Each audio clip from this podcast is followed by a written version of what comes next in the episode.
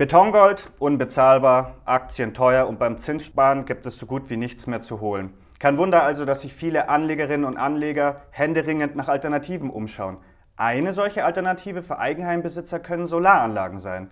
Doch was kostet so eine Solaranlage überhaupt? Wie lässt sie sich installieren und was kostet die Wartung?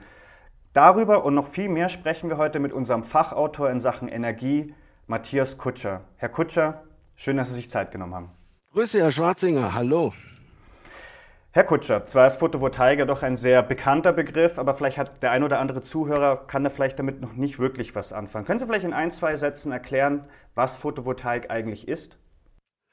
Ja, Photovoltaik meint zuerst einmal die direkte Umwandlung von Licht, also Sonnenlicht, in elektrischen Strom. Dabei sehen wir diese sogenannten Solarzellen, die in Reihe geschaltet die typischen großen Flächen auf deutschen Dächern ergeben, als sichtbare Elemente einer Solaranlage. Die Module wiederum bestehen aus Halbleitern, die aus äh, geschichtetem Silizium hergestellt werden. Fällt nun Sonnenlicht auf diese Schichten, baut sich dazwischen wie in einer Batterie Spannung auf und Strom fließt. Ein Wechselrichter, das ist ein Teil der Solaranlage. Der Teil, der als Maschinenraum fungiert, wandelt die Elektrizität dann von gleich in Wechselstrom um. Und genau der kommt bei uns aus der Steckdose. Ah ja. Ähm, ist dann Anlage gleich Anlage oder gibt es bei den Anlagen auch so kleine, feine Unterschiede? Ja, da gibt es schon Unterschiede. Hm, unterschieden werden netzgekoppelte und Inselanlagen. Kurz zur Erklärung, wird mehr Energie produziert, als der Haushalt verbraucht, fließen die Überschüsse ins Stromnetz. Die Anlage ist also netzgekoppelt. Mhm. Ist die Anbindung an das örtliche Stromnetz zu teuer oder gar nicht machbar, können Photovoltaikanlagen auch natürlich autark betrieben werden. Diese sogenannten Insellösungen sind äh, typisch für Gartenhäuser oder Feriendomizile etwa. Dann wird der Solarstrom entweder direkt verbraucht oder in einem Speicher bis zur Nutzung zwischengelagert. Wer also mit seinem Feriendomizil zu weit von den öffentlichen Netzen weg ist, kann sich überlegen, ob er tatsächlich autark von der Stromversorgung seine Energie produzieren möchte. Das klingt ja spannend. Also das heißt quasi, wenn ich jetzt, sagen wir mal, ein Häuschen habe und da baue ich mir eine schöne Solaranlage drauf, kann es wirklich sein, dass ich mich dann komplett vom öffentlichen Netz entkoppeln kann und quasi ganz autark leben kann. Das ist im Prinzip richtig.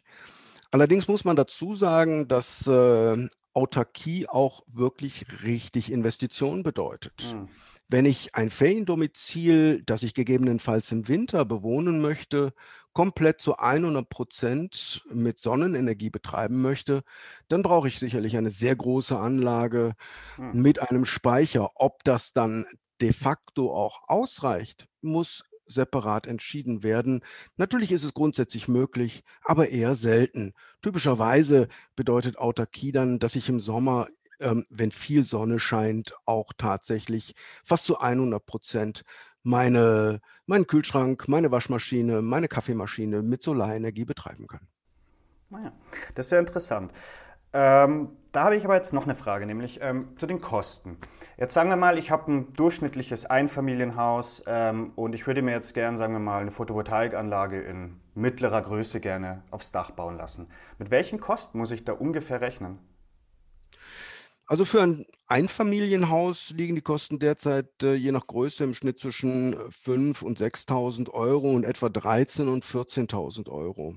Nein. Diese Preise umfassen äh, dann die Anlage samt Zubehör, Installation und Inbetriebnahme. Allerdings muss man genau unterscheiden und aufpassen, wie viel Fläche auf Dächern überhaupt bereitsteht. Auf einer Fläche von 8 Quadratmetern lassen sich etwa 1 Kilowatt Peak-Leistung erzeugen. Dieser Begriff Kilowatt Peak ist im Übrigen eine Photovoltaik gebräuchliche Bezeichnung für die Leistung von Solarzellen.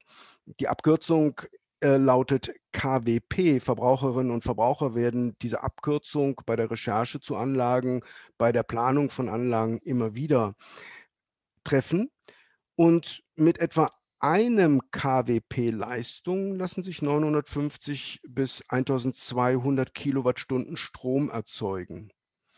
Hm, eine typische Größe für Solaranlagen äh, liegt bei Privathaushalten zwischen 3 und 10 Kilopik. Hm. Ja, das ist ja alles sehr technisch. Ähm, Deswegen möchte ich das jetzt, können wir das vielleicht ein bisschen ähm, greifbarer machen. Sagen wir mal, was, was kann sich ein durchschnittlicher deutscher Haushalt durch eine Photovoltaikanlage sparen? Gibt es da irgendwelche Zahlen im Durchschnitt? Was ist so das, das Ergebnis? Ja, das lässt sich nicht so ganz pauschal beantworten. Es kommt unter anderem natürlich auf die Größe der Anlage an und ob die Anlage über einen Stromspeicher verfügt. Hm, mit typischen kleinen bis mittleren PV-Anlagen ohne Speicher lassen sich etwa 20 bis 30 Prozent des Hausstroms produzieren. Und das lohnt sich richtig. Hm. Denn man muss ja sehen, wenn ich 20 bis 30 äh, Prozent des Hausstroms produziere, dann vermeide ich Zahlungen an den Energiedienstleister. Für den Hausstrom in der Produktion müssen etwa zwischen 11 und 15 Cent pro Kilowattstunde berechnet werden. Während ich für den Strom, den ich vom Energiedienstleister beziehe, heute zwischen 27 und 33 Cent bezahle. Der selbstproduzierte Strom vom Dach ist also nur halb so teuer wie der Strom, den ich vom Versorger bekomme. Das lohnt sich schon meiner Ansicht nach. Also 30 Prozent kann quasi ein Haushalt durchaus sparen. Jetzt sagen wir mal, ich habe wirklich viel Geld und ich möchte da mehr investieren und ich baue mir jetzt, sagen wir mal, den modernsten Stromspeicher mit ein, sagen wir mal, den es gibt. Kann man dann äh, die Stromersparnis noch, noch nach oben treiben, sagen wir mal vielleicht bis 50, 60 oder 80 Prozent?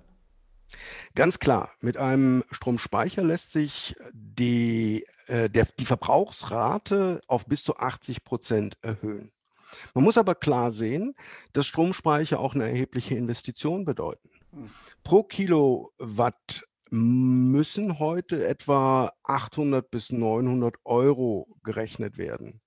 Experten zufolge rechnen sich Speicher allerdings erst unter 800 bis 700 Euro.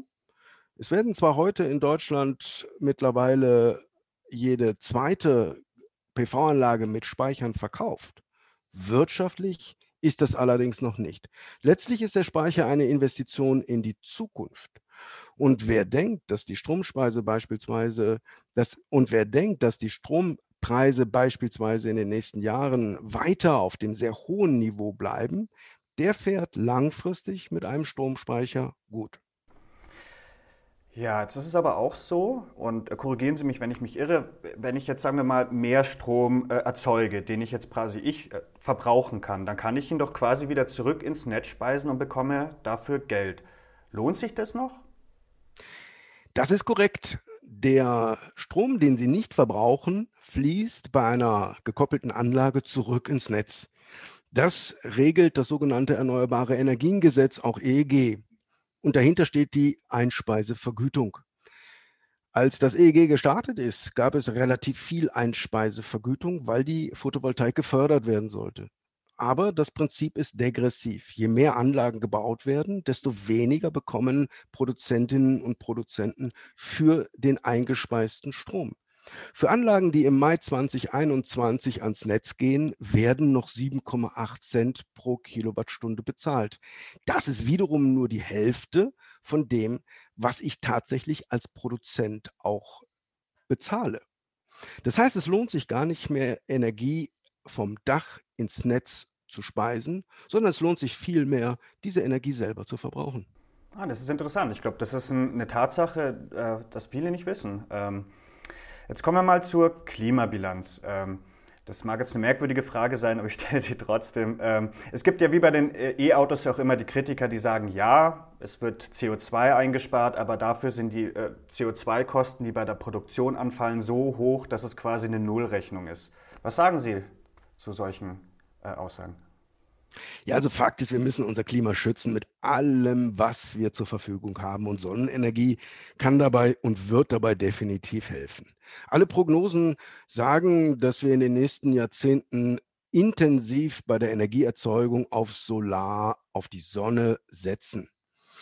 Und wer ein kleines Photovoltaikkraftwerk auf dem Dach oder der Garage installiert, trägt direkt zur Klimabilanz, zur positiven Klimabilanz bei. Denn die Photovoltaik spart natürlich fossile Brennstoffe wie Kohle oder Erdgas, hm, weil diese Anlagen stillgelegt werden. Bedeutet natürlich auch, dass Photovoltaik-Emissionen, CO2-Emissionen, Kohlendioxidemissionen deutlich reduziert. Nur mal ein Vergleich. Hm, eine Solarstromanlage mit 16 Kilowatt Leistung reduziert im Jahr die Emissionen um 10 Tonnen, die CO2-Emissionen. Das entspricht etwa der Menge, die 800 Buchen in derselben Zeit binden oder ein Bundesbürger pro Jahr verursacht. Wow. Also ich finde, das sind ganz anständige Zahlen. Haben Sie recht. Also natürlich, ähm, äh, Kritiker sagen immer, dass auch bei der Herstellung von äh, Solarmodulen ähm, Kohlendioxid anfällt. Ähm, und das ist natürlich auch richtig. Ähm, allerdings die Produktion von Photovoltaikmodulen erzeugt deutlich weniger CO2 als beispielsweise in Braunkohlenkraftwerken oder Gaskraftwerken entsteht. Tatsächlich ist ähm, eine Solaranlage unter dem Strich mit einer energetischen Amortisation von drei bis sechs Jahren bei einer geschätzten Lebensdauer von bis zu 30 Jahren auch extrem nachhaltig in der Herstellung. Heute ist es sogar so, dass ganz viele Solarmodule aus recycelten Materialien bestehen und wir haben da als Materialien zum Beispiel Silizium, Aluminium oder Glas. Und diese Elemente können bis zu 95 Prozent wiederverwertet werden. Verbraucher, die sich also mit dem Kauf einer PV-Anlage auseinandersetzen, können natürlich auch sich darüber informieren, ob die Module, die sie künftig betreiben wollen, auch wirklich aus recyceltem Material bestehen. Ein starker Tipp meiner Ansicht nach. Ja, ich denke, da haben Sie recht. Ich meine, das ist ja doch eine relativ junge Technologie und ähm, ich glaube, wir werden da in den nächsten Jahrzehnten doch deutliche Fortschritte sehen. Ich glaube, da können wir uns alle, können wir uns alle einig sein. Ähm, kommen wir doch mal konkret zur Planung. Ne? Es gibt ja, nicht jedes Haus hat das gleiche Dach. Es gibt Flachdächer, es gibt äh, Spitzdächer, es gibt Dächer, die keine, nicht Richtung Süden zeigen und so weiter. Daher meine Frage, eignet sich eine Photovoltaikanlage tatsächlich auch für jeden Dach- Typ und jedes Haus oder muss man da doch schauen? Also grundsätzlich erst einmal ja, jedes Dach eignet sich für eine Photovoltaikanlage. Aber man muss schon sehr genau hinschauen. Es ist immer natürlich die Frage, ob ich das Klima schützen will, ob ich etwas für die Umwelt tun möchte oder ob ich wirklich richtig von der Investition profitieren möchte und möglichst schnell eine Amortisation der Gesamtinvestition anstrebe. Es gibt da zwei wichtige Parameter. Auf der einen Seite ist es die Dach Dachneigung und dann ist es auf der anderen Seite die Ausrichtung des Daches. Natürlich spielt es auch eine Rolle, wo Sie mit dem Haus stehen. In Kiel selbstverständlich ähm, hm, scheint die Sonne weniger häufig als beispielsweise in Freiburg oder in Kempten im Allgäu. Aber Fakt ist, wenn die Sonne zur Mittagszeit optimal genutzt wird, dann liefern PV-Anlagen die besten Erträge. Und genau dafür müssen die Module idealerweise nach Süden zeigen. Moderne Anlagen funktionieren natürlich auch mit etwas anderen Parametern. Wir sagen in der Regel, dass Abweichungen von ca. 30 Prozent in Richtung Osten oder Westen kein Problem bedeuten. Also dann produzieren diese Anlagen sehr gut nach wie vor. Aber andere Ausrichtungen sind nun mal klar unrentabel und diejenigen ähm, Anbieter, die für jedes Dach eine Anlage empfehlen, denen soll gesagt werden, eine seriöse Beratung ist auf jeden Fall wichtig. Hm.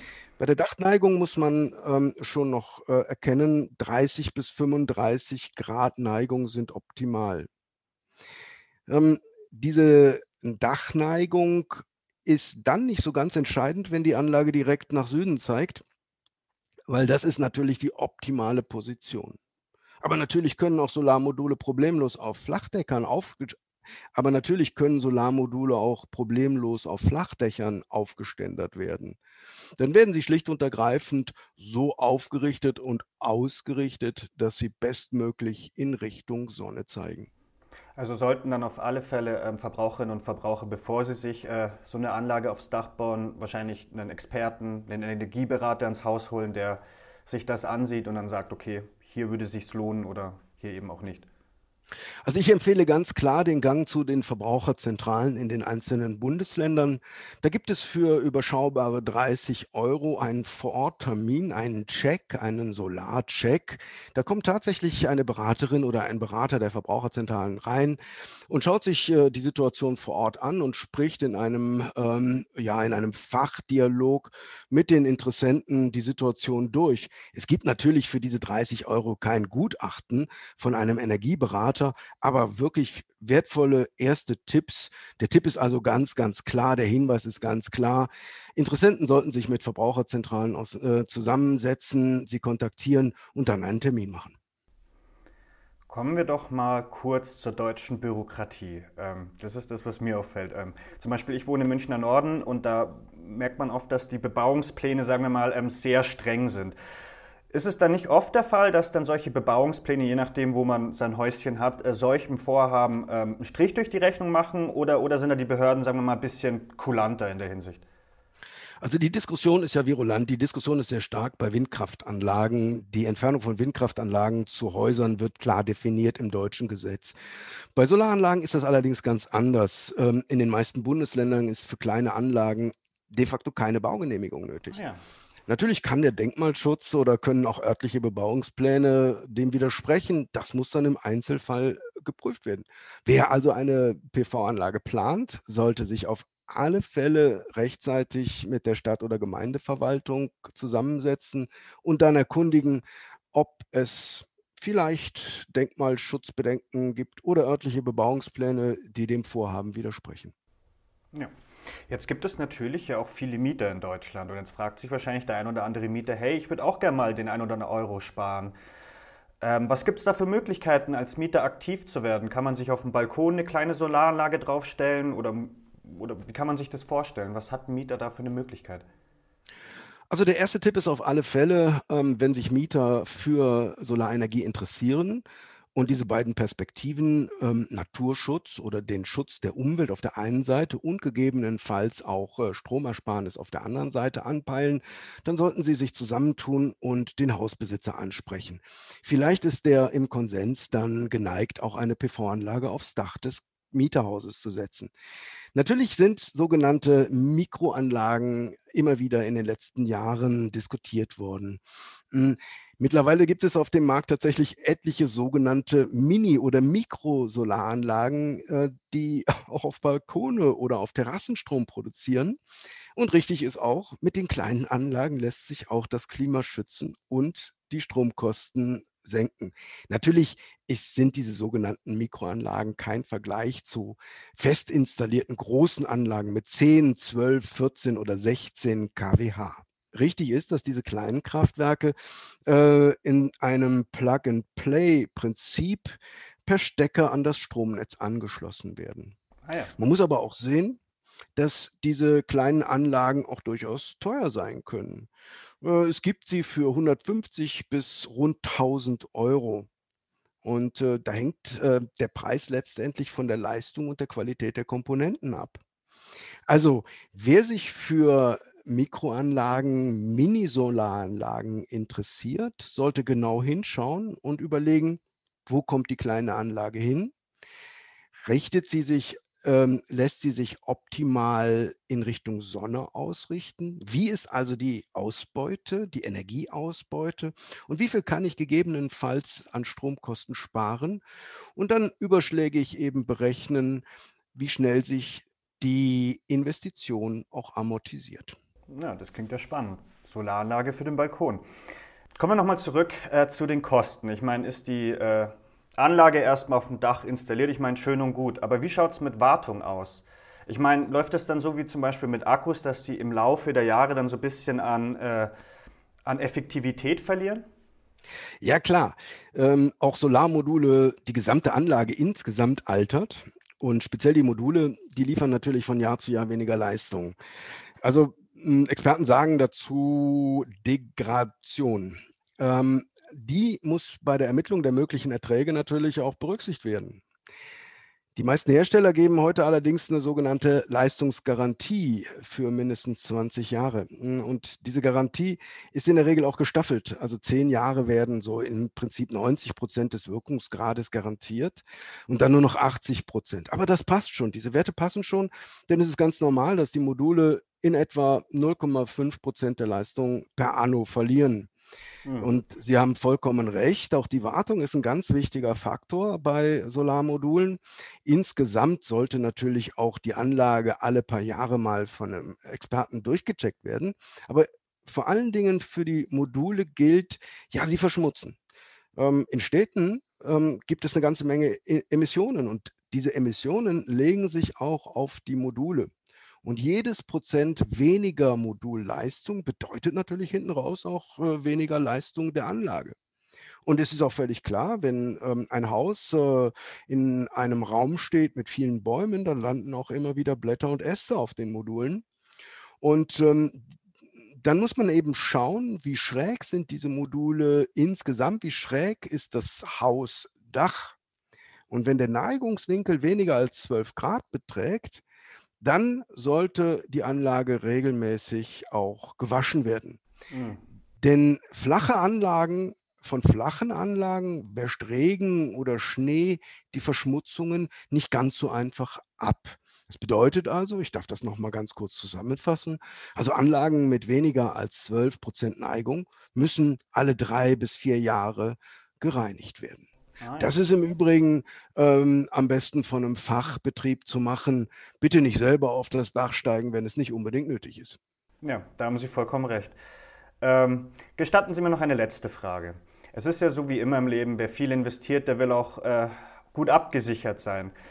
Ähm, wie schaut es bei Photovoltaikanlagen aus? Ähm, greift da automatisch die Gebäudeversicherung oder brauchen da Verbraucherinnen und Verbraucher so eine Art eigene Solaranlagenversicherung? Nein, sie greift nicht. Grundsätzlich muss man erst einmal sagen, es besteht schon mal gar keine Versicherungspflicht. Also wer sich eine PV-Anlage anschafft, muss sich nicht zwangsläufig versichern.